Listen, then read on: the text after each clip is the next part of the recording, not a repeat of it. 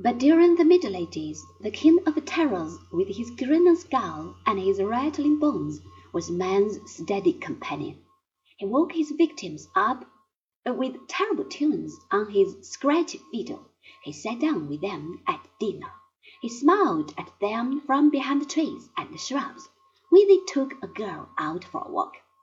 If you had heard nothing but hair-raising yarns about cemeteries and coffins and fearful diseases when you were very young, instead of listening to the fairy stories of Andersen and Grimm, you, too, would have lived all your days in the dread of the final hour and the gruesome day of judgment. That is exactly what happened to the children of the Middle Ages. They moved in a world of devils and spooks and only a few occasional angels. Sometimes their fear of the future filled their souls with humility and piety, but often it influenced them the other way and made them cruel and sentimental. They would first of all murder all the women and children of a captured city, and then they would devoutly march to a holy spot, and with their hands gory with the blood of innocent victims, they would pray that a merciful heaven forgive them their sins. Yea, they would do more than pray. They would weep bitter tears and would confess themselves the most wicked of sinners.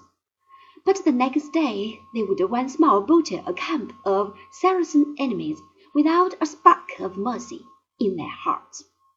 Of course, the Crusaders were knights, and obeyed a somewhat different code of manners from the common man.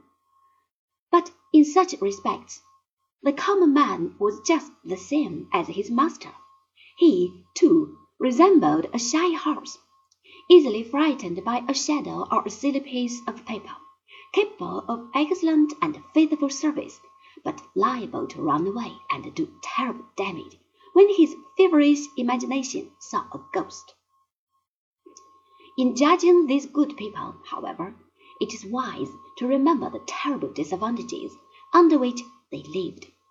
They were really barbarians who posed as civilized people. Charlemagne and Otto the Great were called Roman emperors, but they had as little resemblance to a real Roman emperor, say Augustus or Marcus Aurelius, as King Wamba Wamba of the Upper Congo has to the highly educated rulers of Sweden or Denmark. They were savages who lived amidst glorious ruins, but who did not share the benefits of the civilization which their fathers and grandfathers had destroyed. They knew nothing. They were ignorant of almost every fact which a boy of twelve knows today. They were obliged to go to one single book for all their information. That was the Bible.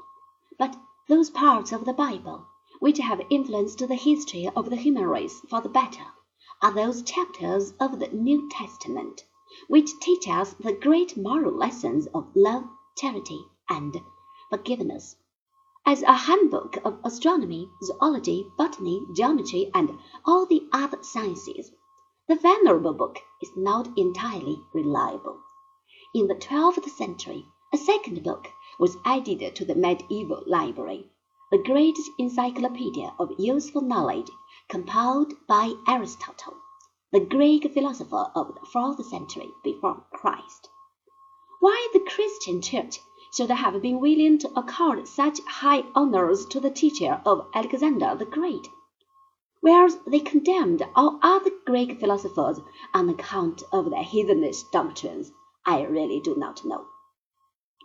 But next to the Bible, Aristotle was recognized as the only reliable teacher whose works could be safely placed into the hands of true Christians.